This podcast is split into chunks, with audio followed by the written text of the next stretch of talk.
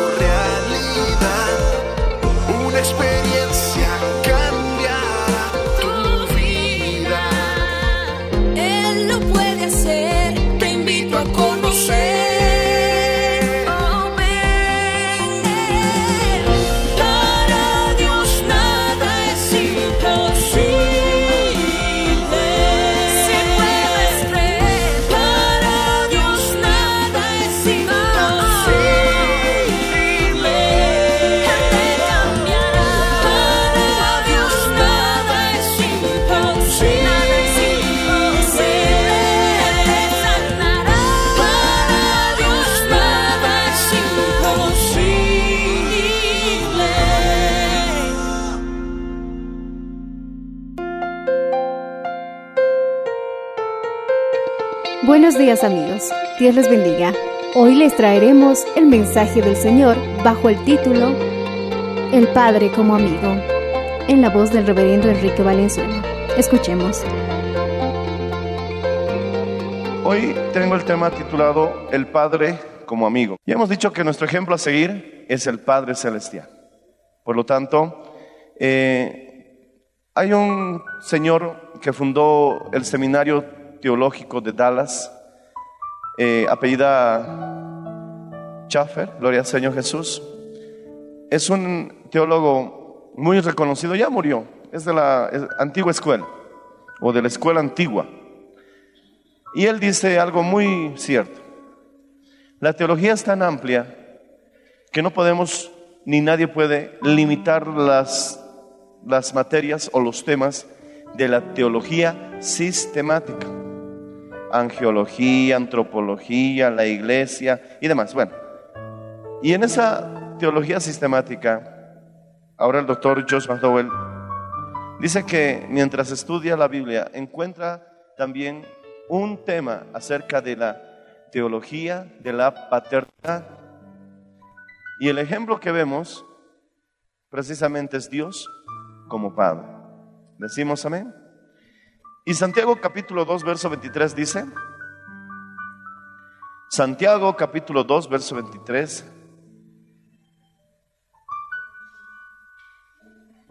dice así, y se cumplió la escritura que dice, Abraham creyó a Dios y le fue contado por justicia. Y fue llamado amigo de Dios. Repite conmigo, fue llamado amigo de Dios. Santiago 2.23. Oremos. Padre Celestial, en el nombre de Jesús te pedimos que tú nos dirijas en este estudio que vamos a tener hoy. Y que cada uno de tus hijos y que cada una de tus hijas salga de este lugar bendecido, bendecida. Y podamos, Señor Jesús, transmitir tu palabra en este espacio de tiempo que nos queda para que ellos puedan salir también bendecidos, Señor, y con algo claro en sus mentes. Tú puedes hacerlo en el nombre de Cristo. Amén y amén. Ayúdanos, Espíritu Santo, amén. Dando gloria a Dios, pueden tomar asiento, amados.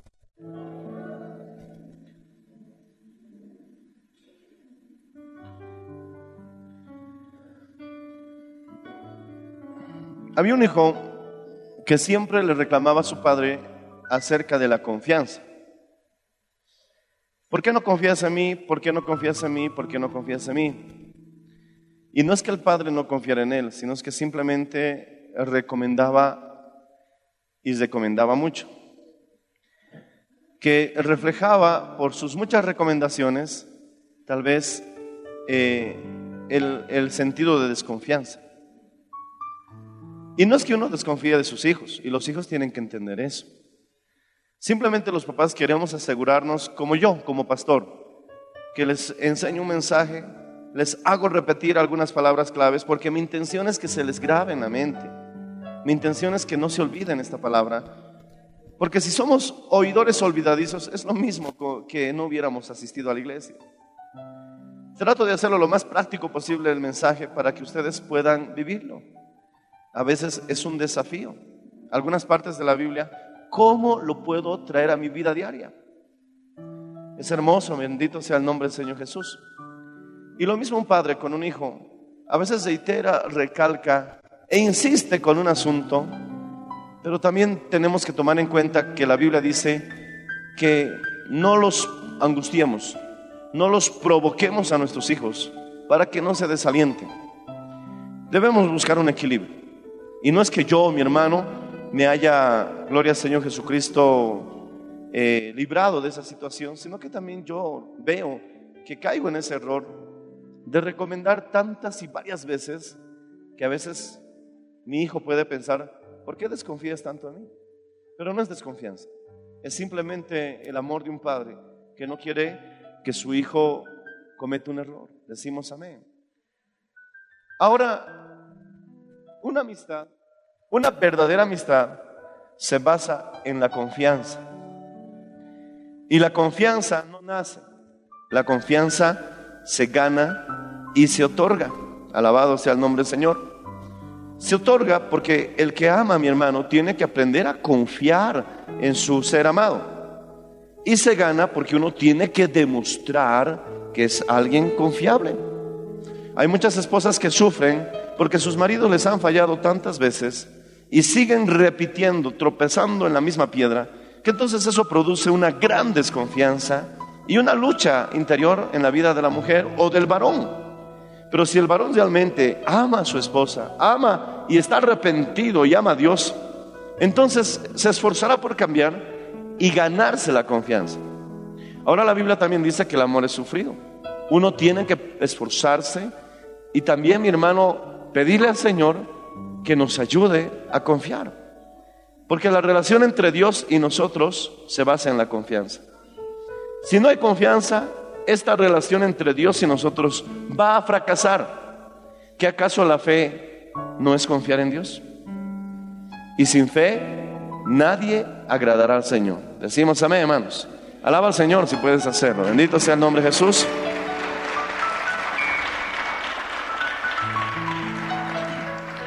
Así que los amigos funcionan mientras haya confianza entre ellos. Gloria al Señor. Ten cuidado de darle y contarle tus secretos a cualquiera. Hay amigos que por algún motivo dejaron de ser amigos. Y ese buen amigo se transformó en Judas, hermano y empezó a usar todo lo que has dicho en tu contra y como dicen a echarte barro y hacerte quedar mal con todos los demás porque está usando de tus secretos en tu contra. Por lo tanto, tienes que ser sabio, porque la confianza también contiene un riesgo. Pero mi hermano, el que no arriesga no gana. Alabado sea el nombre del Señor Jesús. Porque mi hermano, la fe también contiene un riesgo. Pedro estaba en la barca y vio a Jesús caminar y todos estaban asustados. Y Jesús les dijo, no temáis, soy yo.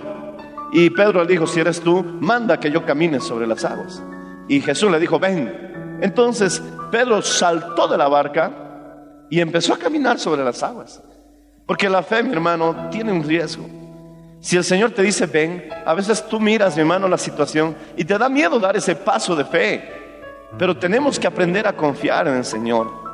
Mi hermano, yo viajé un mes a Brasil con, con un amado pastor y mi esposa, gloria al Señor Jesús, no se puso histérica, ni tampoco mi hermano se puso, alabado sea el nombre de Cristo, en una situación en la que entró en crisis, pensando qué es lo que irá a hacer el pastor Enrique Valenzuela allá en Brasil con tantas garotas y garotos que le van a decir, ¿cómo va usted, mi hermano? ¿Todo bien? Gracias a Dios, sabemos que fuimos a predicar la palabra. Siempre es bueno viajar acompañado porque uno tiene que aprender a cuidarse, decimos amén. Pero lo que más hacía era ella orar y ayunar por mi vida. Un mes para mí fue un espacio muy prolongado y no lo recomiendo a nadie, excepto si no es por causa del servicio al Señor. Y luego la Biblia dice, únanse nuevamente por causa de vuestra incontinencia. No es recomendable que el marido esté separado de su esposa un año, dos años. Eso, mi hermano, le abre las puertas a la posibilidad, estoy hablando claro, del adulterio. No es que va a ser una regla 100%, pero sí puedo decir que es una regla que se ha dado en muchos y el porcentaje es alto.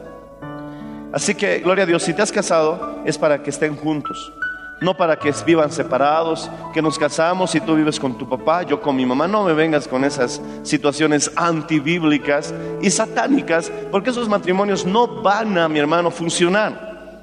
Dejará el hombre a su padre y a su madre, se unirá a su mujer, y los dos serán una carne.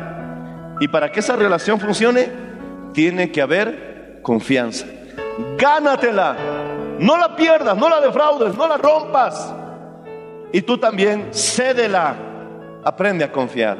Así como nuestra relación con Dios se basa en la confianza, toda relación va a funcionar basada en la confianza. Y si un padre quiere ser un amigo, tenemos que fomentar la confianza. Decimos amén, hermanos. Alábale si puedes, hermano.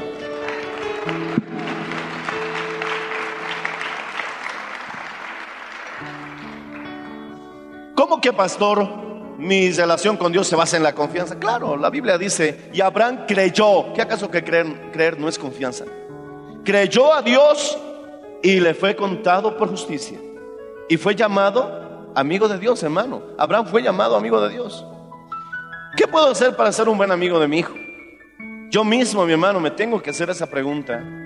Porque, gloria al Señor, cada vez que hablo esta clase de temas, yo también me confronto a mí mismo para ver, gloria al Señor, cómo podemos mejorar para ser mejores padres. Porque, mi hermano, la más bonita oportunidad que tienes de expresarte como padre es cuando están bien chiquitos, mi hermano. Porque a medida que crecen, parece que también con los años se apartan poquito a poquito, innotable. Y ya cuando tienen 27 años prácticamente ya están en sus propios hogares. Y tú no te diste cuenta. Y dijiste, ¿y cuándo voló este pichón? Pero voló, echó alas. Gloria al Señor Jesús. Disfrutar, mi hermano, de la compañía de los hijos, gloria al Señor, es fomentar la amistad. Alguien puede decir, es mi amigo, pero ay, no me gusta estar con él. No, no es tu amigo. Si tu amigo es Dios, te gusta estar con él. Quieres estar en su casa. Quieres buscarlo, quieres hablar con él. Te agrada su compañía. Como en el colegio.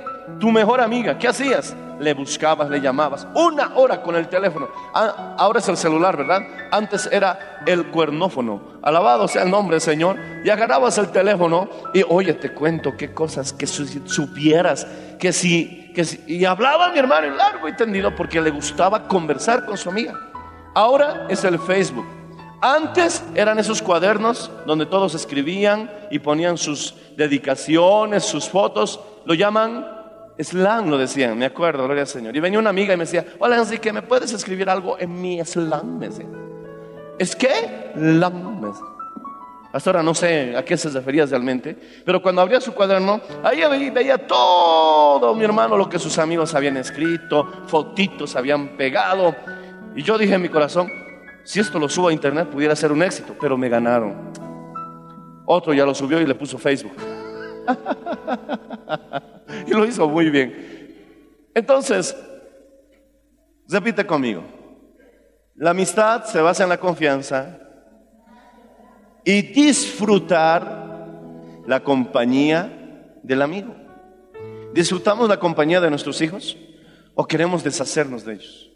Ay, yo quisiera desaparecer, irme lejos unos días y no verlos más a estos mocosos. Eso no es amistad. No vamos a fomentar amistad si no disfrutamos realmente la compañía de nuestros hijos. Esa es la clase de padre que queremos ser, que es nuestro Padre Celestial. La clase de padre que disfruta la compañía con sus hijos. Dice, Él se deleita en medio de la parte habitable de su creación. Dios habita en medio de la alabanza de su pueblo. Dice mi hermano el salmista David, eh, refiriéndose también al Mesías, que Él alabará en medio de la alabanza de su pueblo, glorificará y exaltará el santo nombre del Padre. Bendito sea el nombre del Señor Jesucristo. Alábale al Señor si puedes. A Él le gusta estar con sus hijos. Quiero ser esa clase de padre y tú también, que el hijo sea capaz de llamarnos al trabajo para charlar un poquito. A veces me llama mi hermano, mi hijo, o el chico o el grande, me llaman para cosas importantes o para triviales. En ese instante yo sé que tengo que hablarle con amabilidad y que tengo que darle esa confianza de que puede llamarme. Y a veces me llama simplemente para preguntar, papi, ¿ya estás viniendo? En medio, mi hermano, de una situación en que digamos estamos revisando, atendiendo, y yo le doy sus minutitos, su tiempito, y yo, sí, hijito, ya voy a venir, y converso un momento con él, y le hago sentir de que, hijo, puedes llamarme cuando quieras. Yo te voy a escuchar, te voy a atender. Alabado sea el nombre del Señor Jesús. Qué bonito, mi hermano, que nuestros hijos, gloria a Dios, mensajen a todo el mundo y a veces a mí me da pena que me lleguen pocos mensajes a mí. Entonces, tenemos que fomentar esa amistad. Un hijo se acuerda, mi hermano, y dice, yo me acuerdo cuántas veces mi padre jugó pelota conmigo, porque jugar pelota con tu hijo no es pecado. Hay cristianos tan radicales que si ven a un hermano pateando pelota con su hijo, dicen, pecado, el fútbol, la pelota es la cabeza de Judas. Ignorantes, ni siquiera saben lo que hablan, hermano. Si sales a jugar con tu hijo pelotita, si estás pateando pelota y le metes gol, entonces mi hermano, te aseguro que estás haciendo un buen papel de padre. Porque él quiere pasar tiempo con su mejor amigo. Alabado sea el Señor. Nunca has escuchado a esos pequeñitos que se ponen a cantar como mi papá, como mi papá, y se ponen una corbata grande, se pintan un bigote, se ponen los lentes del abuelo y dicen, como yo quisiera parecerme a mi papá. Pero cuando cumplen 15 años, ¿cómo cambia la cosa? ¿Por qué? ¿En qué momento, mi hermano, se ha quebrado esa amistad? Oh, poder en la sangre de Cristo, decimos amén. Así que un joven recuerda y dice, yo me acuerdo cuántas veces mi padre jugó pelota conmigo. Y luego él respondió, una sola vez en toda su vida. Qué pena, hermano. Yo quisiera que tu hijo y mi hijo diga, yo recuerdo cuántas veces mi papá jugó conmigo. Son tantas que no las puedo enumerar. No me acuerdo, son tantas. Y eso es lo que nosotros queremos. Yo lo escuché una vez a un pastor que amamos mucho, que es muy eh, importante en esta obra en Bolivia, y él dijo, y yo me acuerdo que jugué con mi papá, ese día pateamos pelota en el patio, y hasta ni siquiera sabíamos a dónde estábamos pateando, pero para mí era emocionante, porque mi papá nunca jugó conmigo, jamás. Y esa fue la única vez que mi papá jugó conmigo y lo tengo guardado en mi corazón y se puso a llorar. Porque mi hermano, un padre no es para jugar una vez en la vida de tu hijo. Están creciendo. Se van a ir. Y un día vas a mirar, mi hermano, y vas a decir, ¿en qué se fue todo el tiempo? ¿Por qué no conozco a este muchacho que vivió conmigo toda la vida? ¿Por qué parece un desconocido? No sé ni siquiera qué, cuál es su postre favorito, cuál es su color favorito, quiénes son sus amigos. ¿Qué es lo que desea en la vida? ¿En qué momento creció? Y se fue de casa. Mi hermano, un hijo, otro recuerda, gloria a Dios, que su padre ni una sola vez le dijo que le quería. Hay hijos que pueden decir eso. A mí mi papá nunca me dijo te quiero. A veces mi hermano porque hay un segundo matrimonio, o porque mi hermano, el padre era muy duro, muy seco. Pero hay hijos que dicen, mi mamá sí me decía te quiero, pero mi papá no me acuerdo que alguna vez me haya dicho te quiero. Las mujeres es más fácil expresar la emoción y el cariño, pero a veces hay papás, alabados sea el Señor, que les cuesta. ¿Por qué? Esa exteriorizarte no es, mi hermano, quedar indefenso. Exteriorizarte es más bien defender a tu hijo, alabado sea el nombre del Señor Jesús. Otro hijo decía que sí sabía dónde estaba su papá todos los días. Ah, qué lindo, ¿dónde? En la oficina. Siempre paraba ahí. Qué triste sería, mi hermano, que a veces nuestros hijos dijeran, papá, tú siempre estuviste en el trabajo. Mi hermano, a veces pensamos que el padre trabaja y la madre se encarga de los hijos. O a veces pensamos que el padre debe ejercer autoridad sobre la esposa y los hijos, y eso es ser un buen padre. Aquí me respetan porque soy el papá. Pero mi hermano, vernos como un individuo solo, macho, que no necesita de nadie, que ese es el papel del padre. Pero mi hermano, qué diferente es nuestro Padre Celestial. Dice que Enoch anduvo con el Padre, con Dios, y andaba con Dios, mi hermano, y, fue tan linda su relación que Dios dijo, mira, viene un diluvio, Enoch, y yo no quiero que pases por eso, vámonos, y se lo llevó. Dice que Enoch fue llevado por Dios porque al Padre le gusta estar con nosotros. Mi hermano, el Padre al ver que el hombre estaba tan alejado, dijo, tengo que resolver esta situación, no puedo tenerlos tan lejos. Hay una pared divisoria entre ellos y nosotros que se llama pecado. Hay que destruir esa pared porque yo quiero que ellos sean mis hijos, que sean mi pueblo y yo sea su Padre, alabado sea el Señor, yo sea su Dios. Tenemos que derribar esa pared que nos divide. Y entonces Jesús se puso de pie y dijo, Padre, yo iré envíame a mí. Y Cristo vino a morir por nosotros en la cruz del Calvario, derribando esa pared divisoria para que ahora nosotros podamos entrar confiadamente a su presencia y digamos, Abba, Padre. A Él le interesa estar contigo. Eso es lo que le da sentido a estas reuniones. Estas reuniones no tienen sentido si Dios no está aquí. Es más, ni yo quisiera venir aquí. ¿Para qué voy a venir a este lugar? Este lugar sería frío, sería, mi hermano, habría una, una sensación de soledad, de vaciedad. Dios es el que le da sentido venir a este lugar. Dios es el que le da sentido, el que me arrodilla a los pies de mi cama.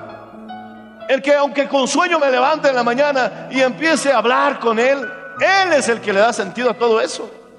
No es el pastor, no soy yo. El pastor, mi hermano, el líder, tiene la obligación de esforzarse por mantener la presencia de Dios, mi hermano, en su vida y en la iglesia. Pero mi hermano, siempre, siempre, lo que le da sentido, perdóneme que lo diga, porque los mundanos dicen eso, a esta locura, lo que le da sentido a esta locura, una locura con sentido, porque normalmente las locuras no tienen sentido. Pero esta locura sí tiene sentido. Porque el Evangelio es locura para los que se pierden, decimos amén. Pero es poder de Dios, mi hermano. No me avergüenzo del Evangelio porque es poder de Dios para el que cree. Lo que le da sentido a esta locura es que puedo disfrutar de la compañía de Dios porque Él mismo dice, todo aquel que viene a mí, todo aquel, sea quien sea, viva como haya vivido, haya hecho lo que haya hecho, haya, mi hermano, pasado lo que haya pasado en el transcurso de sus años de vida en el mundo, todo aquel que viene a mí, yo no lo he hecho fuera, alabado sea el Señor, porque Él anhela nuestra compañía, alabado sea el nombre de Cristo. Alguien puede levantar la mano y decir en voz alta, gracias, me amas, papá. Gracias, me amas, Padre Celestial. El mejor ejemplo es el Padre Celestial. Mira que dice segunda de Crónicas 27. Vamos avanzando porque el tiempo ha pasado. Segunda de Crónicas 27. Este culto está tan maravilloso. Algunos ya están sumidos en las, en las visiones y en los sueños de Dios. Gloria a Dios. Aleluya. Segunda de Crónicas 27 dice, Dios nuestro, ¿no echaste tú los moradores de esta tierra delante de tu pueblo Israel y la diste a la descendencia de Abraham, tu amigo, para siempre? Mi hermano, cuando Samuel señaló al rey David, él dijo, David es conforme al corazón de Dios. Saúl fue desechado porque le desobedeció. Si le desobedeció es que no creyó en él.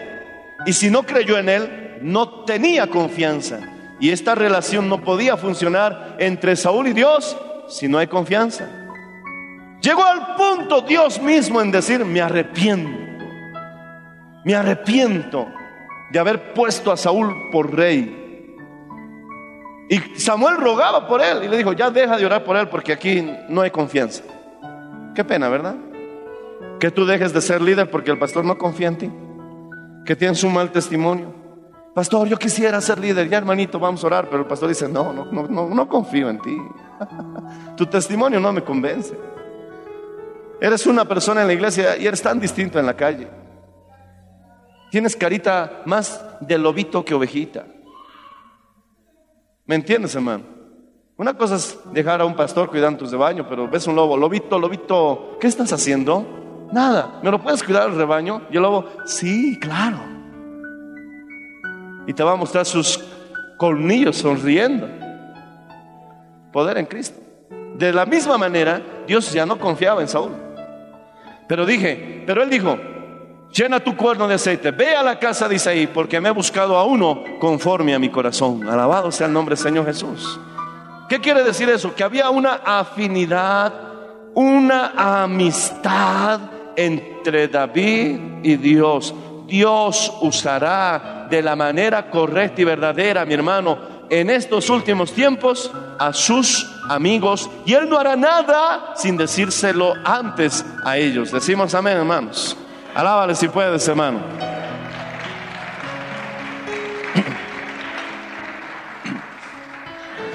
Yo tengo en Facebook más de, el tope. En Facebook tenemos el tope de 5 mil amigos. Yo pensé que podíamos llegar más, pero ya, ya no me acepta amigos. Hay muchos que me mandan solicitudes, le acepto y dice, usted ha llegado al límite de amistades. Y me fijo el límite, 5 mil. ¿No puedo tener más amigos? No. Y miro la lista y digo, ¿quiénes serán todas estas personas? Algunos de ellos sí puedo reconocerlos. Y con algunos así contaditos puedo escribirme. Pero los demás, ¿cómo puedo llamar a alguien amigo si no paso tiempo con él? Si no me conoce, no le conozco. Entonces la pregunta es, ¿Dios es tu amigo? ¿O lo tienes como en el Facebook, en la lista de tus muchos desconocidos? Ah, ¿es tu amigo? ¿Cuántos pueden levantar la mano y decir, Dios es mi amigo? Amén. Entonces pasas tiempo con Él. Hablas con Él.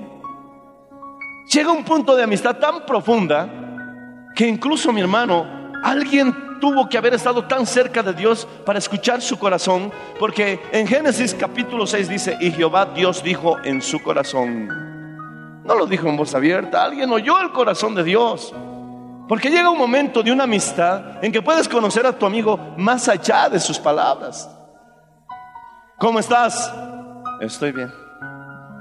Tus palabras me dicen que están bien, pero siento que no anda algo bien contigo. Ah, ¿cómo puedes decir eso? Te conozco. Te conozco. Mosco. Sí, es que me ha ido mal en el trabajo. Ah, ves, sabía, pues, es que eres mi amigo, te conozco. Porque he pasado tiempo contigo. Y los años me han ayudado a conocerte cada día más. Qué pena, mi hermano, que pasen años y tú desperdicias el tiempo en frivolidades, en cosas vacías, sin sentido, sin contenido. Y puedes decir, he estado 10 años en la iglesia y no conoces al Señor de la iglesia. No has pasado realmente tiempo de calidad con Él. Hay, un, hay una estadística que me preocupa, porque dice esta estadística, ¿cuánto tiempo conversas con tu hijo? Y cuando mi hermano esa estadística sacó los resultados, dice que el promedio de conversación de un padre con su hijo varía de dos a tres horas. No, minutos. ¿Cómo puede ser tan poquito al día? Es que ellos suman, mi hermano, no el tiempo que estás a su lado, no el tiempo que se están mirando, no el tiempo que están comiendo de callados, sino es que suman la conversación que interactúan. Hola, chao, mi recreo, vienes temprano, me llamas, has pagado eh, la pensión, te portes bien, nos vemos. Y suma, mi hermano, ese espacio de conversación y el promedio que han sacado es de tres minutos diarios. Ahora, tú que eres hijo, ¿cuántas veces estoy hablando con el padre varón? Te has sentado y has tenido una charla de media hora con él.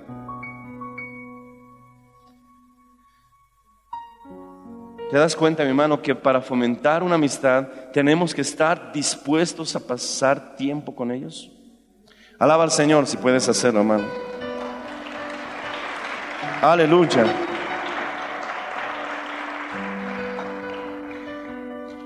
Gloria al Señor.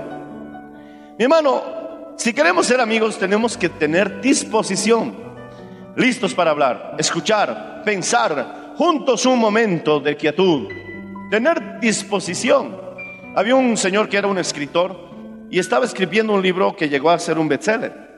Y en ese momento, en el desarrollo de ese libro, dice que le vino la inspiración.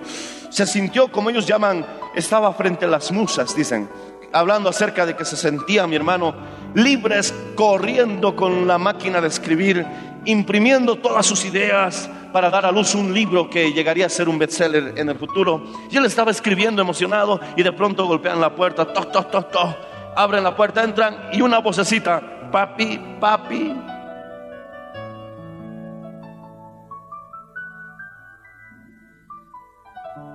Hijo, estoy trabajando. Papá, tengo en educación física partido de básquet. ¿Me enseñas a lanzar la pelota, por favor? Y en ese instante el escritor dijo, tuve que escoger entre el tiempo que estaba disfrutando de mi inspiración escribiendo, el libro, o enseñarle a mi hijo a botar y a lanzar el balón. Y él dijo, decidí lo mejor. Dejé la computadora y me fui con él al patio a enseñarle un momento cómo lanzar la pelota. Eso es estar dispuesto. Eso es tener, mi hermano, disposición. A veces nosotros no somos dispuestos. ¿Y cómo remuerde la conciencia al saber, mi hermano, que nos falta trabajar en eso? Que Dios nos ayude, hermanos, decimos amén. Obviamente el hijo también tiene que entender que hay tiempos en que sí el padre necesita trabajar. Pero tú también tienes que reconocer qué momento, y en eso tienes que tener arte de saber que es realmente vital, importante, pasar tiempo con Él. Yo hoy día estaba alistándome para venir a la iglesia y le noté a mi hijo que estaba haciendo un besinche. Y me acerqué, ¿qué pasó? Y me mira enojado. Es que no puedo armar esta pistolita, me dice. Y yo dije dentro de mí, no, no es la pistolita. Él está haciendo el berrinche porque quiere llamar mi atención. Ven, le dije. Y empecé a hablar con él. Medio un tiempo, por eso llegué tarde. Espero me perdone. Espero me perdone. Y si no me perdonan, ni modo, hermano. Pero necesitaba disposición de tiempo. Solo para resumir la historia, lo dejé riendo, muy feliz, contento y saltando, con la promesa de que llegando tenemos que leer un pequeño libro. Alabado sea el Señor y Él me está esperando para que después le dé el beso de las buenas noches. Todas las noches oramos juntos y Él se va a dormir. Después de que hablamos o leemos juntos la Biblia, o leemos una historia bíblica, o hacemos algo que le sirva o sea edificante, o simplemente le abrazo, le digo que lo quiero mucho, no me limito mis palabras y le digo, eres mi hijito, te quiero mucho y oramos y después le beso y le digo, ve y dale un beso a tu mamá y después se va a dormir. Lo mismo mi hermano hago con el grandote. El grandote, mi hermano, sabe que aquí es ley besar al padre. Aunque esté enojado o esté de buen o de mal humor, beso, le digo. Yo, papi. beso. Porque hay que promover buenas costumbres. Decimos amén, hermano. Salaba al Señor si puedes hacerlo, hermano.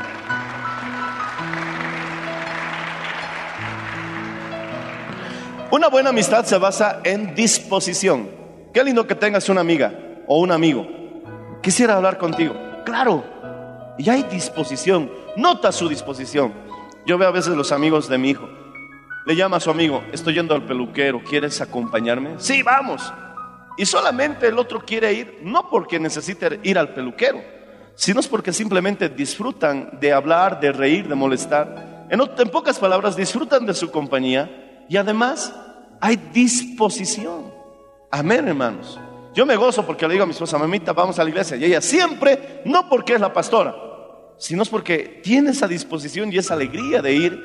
Gloria al Señor Jesucristo. Y qué, qué, qué bello, mi hermano, que cuando le digo, vamos a algún lugar que no es la iglesia, ella está con disposición. Tengo que ir a pagar unas facturas, tengo que ir a pagar una cuenta. ¿Quieres ir? Ya me dice. ¿Por qué? Porque nos gusta pasar tiempo juntos y me gozo porque hay disposición. Alguna vez ella me dice, quiero ir al mercado. En alguna ocasión le digo, ¿quieres ir conmigo? Y vamos. Y en otras ocasiones, bueno, va con sus otras amigas, gloria al Señor. Pero sé que yo soy el mejor amigo de todos. Dos, tenemos que ser transparentes. Hay una transparencia que es apropiada y una transparencia inapropiada. ¿Cuál es la transparencia inapropiada? Que se vela, mi hermano, de uno mismo esas partes que pueden ser perjudiciales para el hijo. Por ejemplo, una transparencia inapropiada es que te rías de lo que fuiste borracho antes de conocer a Jesús, como si hubiera sido uh, uh, uh, una hazaña. Esa transparencia, que estás hablando de algo que ocurrió en tu vida con sinceridad, pero lo estás elogiando, no es muy, mi hermano, beneficiosa para tu hijo, porque tu hijo va a ver que eso es una aventura. Tú estás diciendo, uy, cuando yo era joven, me acuerdo de borrachos, le fuimos a romper las ventanas al maestro. Qué grave éramos. Pero gracias a Dios me convertí a Cristo. Entonces el muchacho va a ver que la pasaste bien y tú ya no te vas a reír cuando veas a tu hijo borracho y que fue a romper también las ventanas de su maestro. Ahí ya no te vas a reír. Entonces hay una transparencia que es apropiada y esta otra inapropiada. Por ejemplo, jactarse de los pecados que dejaste en el mundo. Ah, yo antes de conocer a Cristo uh, tenía novias por docena. ¿A cuántas les he dejado llorando? Era yo orgulloso. No te jactes de esas cosas, porque esa transparencia no es apropiada. El padre que siempre se desprecia a sí mismo es una mala transparencia o se condena, siempre habla de sus fracasos. Mi hermano, es una transparencia inapropiada que tú le digas a tu hijo, hijo, sí papá, nunca seas, ¿qué, qué, qué? Nunca seas, ¿qué papito? Dime, ¿qué? Nunca jamás seas, hijito, como yo. Lo fulminaste. Por esa tu baja autoestima lo mataste. Entonces, ¿a quién se va a parecer? ¿Al vecino? ¿Al papá de su amigo? ¿Al gato? ¿Al perro? ¿A Superman? No existe. ¿Quién va a ser su modelo? Mi hermano, le clavaste un puñal en el corazón. Mejor es que digas, hijo, no he sido perfecto, pero trato de darte el mejor ejemplo. Y sé que si te esfuerzas alcanzarás mayores cosas. Esa es una transparencia sana. Decimos amén, hermanos. ¿Entiendes la diferencia? Alaba al Señor si puedes hacerlo.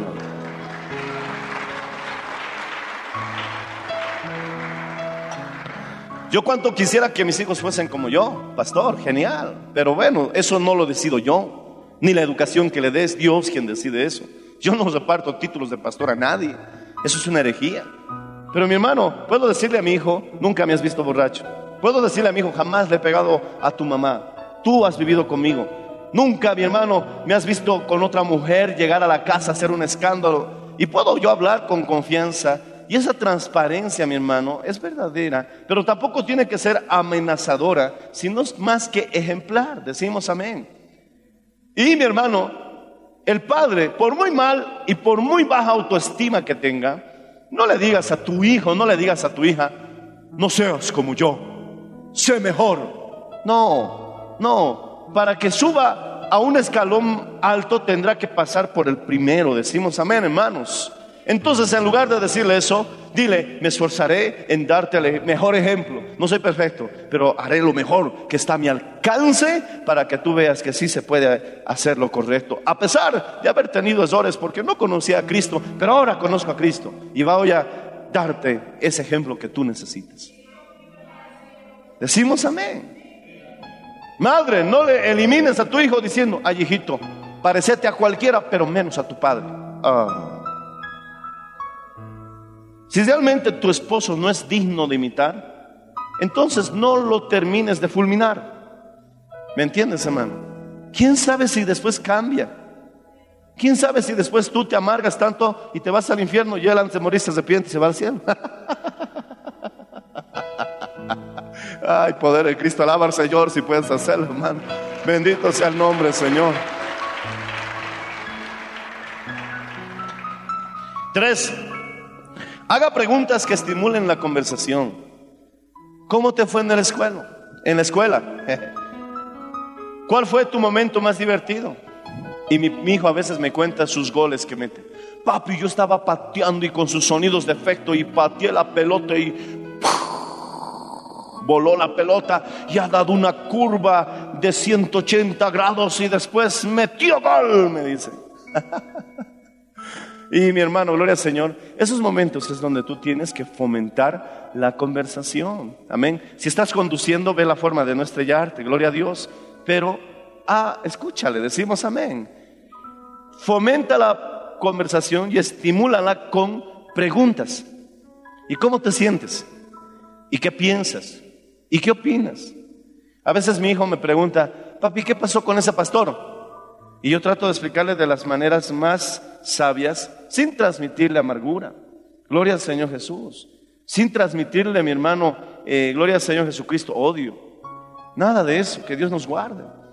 Simplemente a veces, si digamos un pastor se fue de la obra, ¿y por qué se fue este pastor? Yo no le voy a echar barro a ese pastor delante de mi hijo, porque al final cada hombre es libre de hacer lo que quiera con su vida, alabado sea el nombre de Cristo. Y cada uno responderá delante de Dios de las decisiones que tomó. Decimos amén, hermanos. Entonces, en vez de decirle, ah, es que es un traidor, nos ha dado la espalda y se ha ido, en vez de, fomentar esa amargura, simplemente le digo, sí, es que ha tomado la decisión de emprender un nuevo proyecto personal. ¿Y para qué le voy a meter el resto del lío a mi hijo? ¿Para qué le voy a contar los detalles desagradables si él no tiene parte ni arte en esa situación? Simplemente que se quede con la idea de que sí, decidió hacer un nuevo emprendimiento y que sigue predicando a su manera y a su estilo. Y bueno, ahí está, hijo. Ah, ya, listo. ¿Para qué le voy a meter amargura, juicio, dolor? Él no tiene nada que ver en eso. Ni yo siquiera, en algunos otros casos internacionales tengo nada que ver, porque mi trabajo es nacional, alabado sea el nombre de Cristo. Hasta ahí quedo, decimos, a ver hermanos, y que cada uno cumpla su función en el área y en la jurisdicción que le corresponde. Bendito sea el nombre de Cristo. Pero tienes que tener palabras adecuadas. Si un hermano, si un hermano que era líder en la iglesia y cayó y trajo escándalo a la iglesia y tu hijo te pregunta, papi, ¿qué ha pasado con ese hermano? en vez de meterle odio, en vez de meterle, mi hermano, juicio, en vez de meterle eh, esa, esa parte oscura de la amargura, mi hermano, de sentirse uno traicionado, dile, sí, el hermano falló. Y hay que orar por él para que Dios tenga misericordia. No estás tú tomando ninguna decisión a nivel de iglesia. Simplemente le estás mostrando a tu hijo un ejemplo de misericordia. Ya la disciplina, las tomas de decisiones frente al caso, déjaselo a los pastores. Y que los pastores no involucren a sus hijos en esa situación que puede ser, en algunos casos, vergonzosa y dolorosa. ¿Para qué le vas a dar detalles, mi hermano? De que es un traidor, es un hijo del diablo, esa persona no merece entrar nunca más a nuestra casa, ni pisar la iglesia. ¿Para qué le voy a decir todas esas cosas a él? Él va a pensar que tenemos un Dios inmisericordia y que su papá es igual. Tomamos las acciones que hay que tomar. Actuamos como se tiene que actuar. Decimos amén. Pero ¿para qué contaminar a los que no tienen nada que ver en ese asunto? Decimos amén, hermanos. Alaba al Señor si lo entiendes. Bendito sea el nombre de Jesús. Aleluya. Punto. Seguimos sirviendo al Señor. Seguimos adelante. Haz las preguntas que estimulen una conversación y procura darle aclaraciones sanas que no le hagan pensar, mi hermano, que vive en un mundo de falta de amor y de falta de perdón. Sí hay consecuencias ante las malas decisiones. Tendrás que tener la sabiduría para explicarle por qué vino una situación tan desagradable sin involucrarlo en situaciones de oscuridad, de odio y de falta de amor. Decimos amén, hermanos. Y no le pongas al tanto en una situación en la que él no tiene, mi hermano, poder ejecutivo. ¿Para qué, mi hermano, le vas a dar detalles de asuntos, gloria al Señor Jesucristo, en las que él, mi hermano, no va a decidir? Si tú tienes problemas en el trabajo, líbrale a tu hijo de esos problemas. Él solamente se va a informar, pero no, no tiene poder de decisión. Papi, papi, ¿por qué estás tan molesto? ¿Qué ha pasado en tu trabajo? Ah, hijito, es que hay a veces malos entendidos que estamos resolviendo. Listo. ¿Para qué le vas a involucrar? Ah, es que hijo ese mi compañero es un hijo del diablo, está endemoniado, es Satanás, ese jefe es el anticristo y su esposa el falso profeta. ¿Para qué? y yo le digo, oh, ¿y ahora qué hace él? Simplemente le dice, sí, papito, estamos arreglando un asunto. Y mi hermano, si puede librarlo de esa situación, líbrale de esa carga, decimos amén, hermanos. Cuatro, Cultive intereses útiles. Cultive la lectura juntos. ¿Por qué no practicas un juego, hasta un deporte con tu hijo? No tiene malo. La Biblia dice que el deporte es bueno. ¿Como pastor? Sí, dice que poco, para poco, para poco beneficia. No dice que no beneficie, poco. Amén. Y la piedad beneficia más. Amén. No es malo. Si un día quieres salir a coser, sal a coser. Tal vez en la gran tribulación te sirva. Pero si dejas de buscar a Dios por el deporte, eso ya es malo. Amén, hermanos. Es más, hay muchos hermanos que por falta de caminar se van a morir más jóvenes. Cuida el templo de Dios. Sal a hacer unas caminatas largas. Gloria al Señor Jesucristo y así aprovechas en tener una charla de media hora, una hora con tu esposa caminando. Amén. Gloria. El día del peatón deberíamos hacer culto en este lugar. Día del peatón y no quieren caminar. Que es ridículo, ¿verdad? Mami, día del peatón, haremos culto el sábado. No caminan los hermanos. Y cuando caminan, se sienten, están llegando una de la tarde. ¿Ya acabado el culto? Cinco. Debemos hacer un poco más de esfuerzo. Porque algunos momentos requerirá en que dejes lo bueno por lo mejor. Y seis, conozca a sus amigos. Involúcrate, conoce a sus amigos. Qué lindo que le digas a tu hijo, ¿y qué es de tu amigo? Y le, no, das su nombre. ¿Y qué es del otro? Y le das su nombre. Invítalos a almorzar. Que vengan un día a la casa. Mejor que los tengas cerca y sepas con qué clase de amigos está. Y tú veas, observes. Y entonces vas a entender cuál es el ámbito. Y vas a poder recomendarle y decirle, a tu amigo invítalo a la iglesia. ¿Me entiendes? O decirle, mira hijo, creo que ese amigo no te conviene. ¿Me entiendes, hermano? Pero ¿cómo vas a poder tener ese juicio si no conoces a sus amigos, si no los involucras en tu vida? Y también desarrolla tradiciones en las que puedan intercambiar e interrelacionarse. Una tradición bonita que tenemos es sentarnos todos a comer a la mesa. Bueno, los colaboradores saben que yo he tratado de meterles esa tradición. Cuando comían y almorzaban conmigo, porque hubieron varios años que ellos comían conmigo. Todos a la mesa y me enojaba con el que tardaba en llegar. Te estamos esperando para orar. Y todos orábamos juntos. Espero que esa tradición se haya quedado en ellos. Porque ahora yo tengo que velar por mis hijos porque mis hijos ya han crecido, quieren hablar conmigo y a veces se sienten un poco limitados cuando está mucha gente, entonces yo tengo que atender a mis hijos. Una bonita tradición es que siempre nos sentamos a comer a la mesa y trato de que sea un círculo íntimo y familiar. Y ahí es donde podemos hablar con confianza y contarnos las situaciones que puedan estar pasando. Es una bonita tradición. En la cena también nos reunimos juntos a comer. En el desayuno tal vez es algo más violento y rápido, pero sé que al mediodía nos vamos a reunir y vamos a tener ese tiempo de compartimiento. Es una bonita tradición. Y eso, mi hermano, se supone. Yo creía siempre que todas las familias tenían esa costumbre. Para mí eso era normal. Y cuando empiezo a investigar, resulta que no todas las familias habían tenido la costumbre de almorzar juntos. ¿Cómo? Le dije, a ver, contame. Y empecé a averiguar. Y me alarmé. E incluso saqué un mensaje que titula La mesa. Porque es importante para mí. ¿Cómo almuerzan ustedes? Empecé a preguntar. Ah, mi mamá dice, ya está el almuerzo y todos vamos a la cocina en fila. Agarramos nuestro plato, yo me voy a mi cuarto. Mi hermano se va a la sala. Mi otro hermano se va al patio a comer. Y el más chiquitito en la casa del perro está comiendo. ¿Qué? Le digo. Si todos comen por donde sea. Y donde sea. Y yo digo, qué mal. No es una merienda, no es un bocadito, ya. Pero eso, mi hermano, es una tradición buena que nos reunamos, nos sentemos, demos gracias a Dios por los almuerzos y luego mientras comemos, compartimos, hablamos y eso va a crear, mi hermano, incluso reduce el nivel de probabilidades de delincuencia a aquellos que almuerzan diariamente o cenan diariamente con sus padres. Decimos amén. Ese es un ejemplo de promover buenas tradiciones.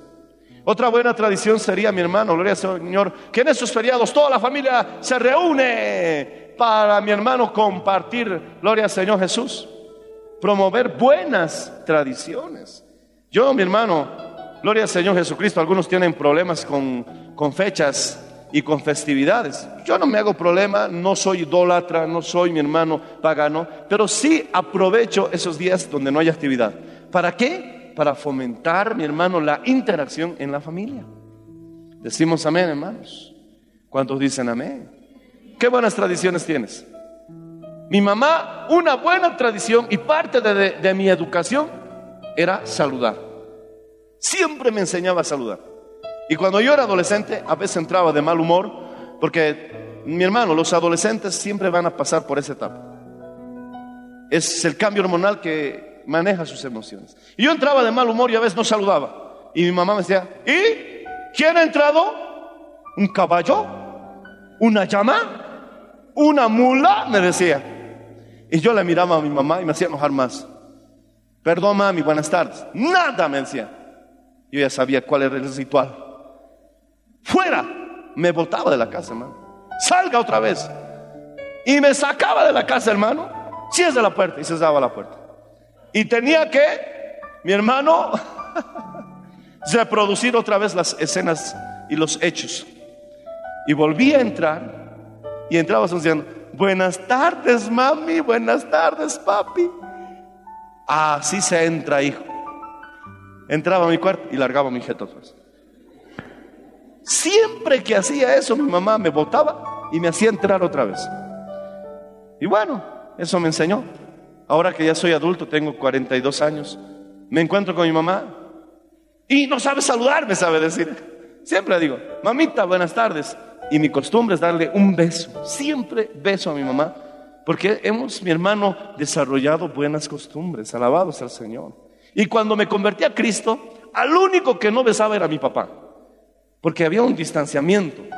Pero cuando yo me di cuenta que tenía que ser humilde, empecé a practicar esa tradición con mi papá. Mi papá me veía raro. Mi hijo me está besando. Y yo lo besaba y lo besaba hasta que se dio cuenta. Se ha convertido de verdad. Y con lo que es medio calvito, me gustaba besarlo. Y ahora que ya tengo 40 años, hemos, mi hermano, desarrollado una costumbre que siempre nos besamos. No importa si estoy en el aeropuerto, si estoy en una convención, si estoy en medio de una reunión, si estoy con los oficiales nacionales, internacionales, ahí mi hermano cerca, y me encuentro con mi papá, papi, ¿cómo está? Lo beso, delante de todo el mundo. Y a nadie le debería parecer eso extraño, porque para mí es una costumbre y es una forma de expresarle mi amor, mi cariño. Alabado sea el nombre del Señor Jesucristo. Yo le digo eso a mi esposa, trata de enseñarles eso a las colaboradoras, porque creo que en sus casas nunca las besaron. Dios la bendiga, pastor.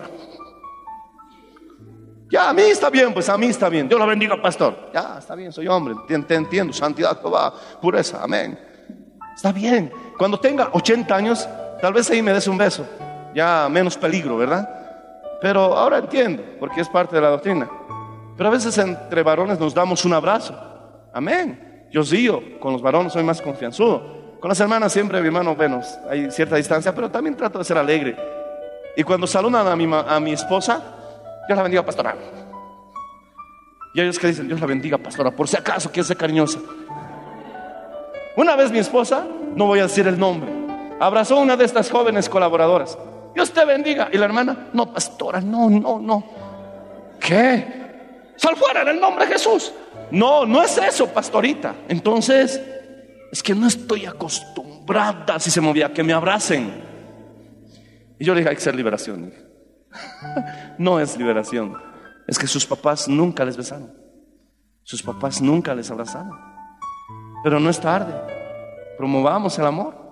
Y entre hermanas, salúdense con ósculo santo. Decimos amén. Ponte de pie. Y darle un fuerte aplauso al Señor Jesús. Gracias por su sintonía. Si desea una copia, comuníquese con los números de esta emisora o escríbenos a contacto mmmbolivia.gmail.com. Nos volveremos a encontrar en nuestra próxima edición de Para Dios nada es imposible. Dios les bendiga.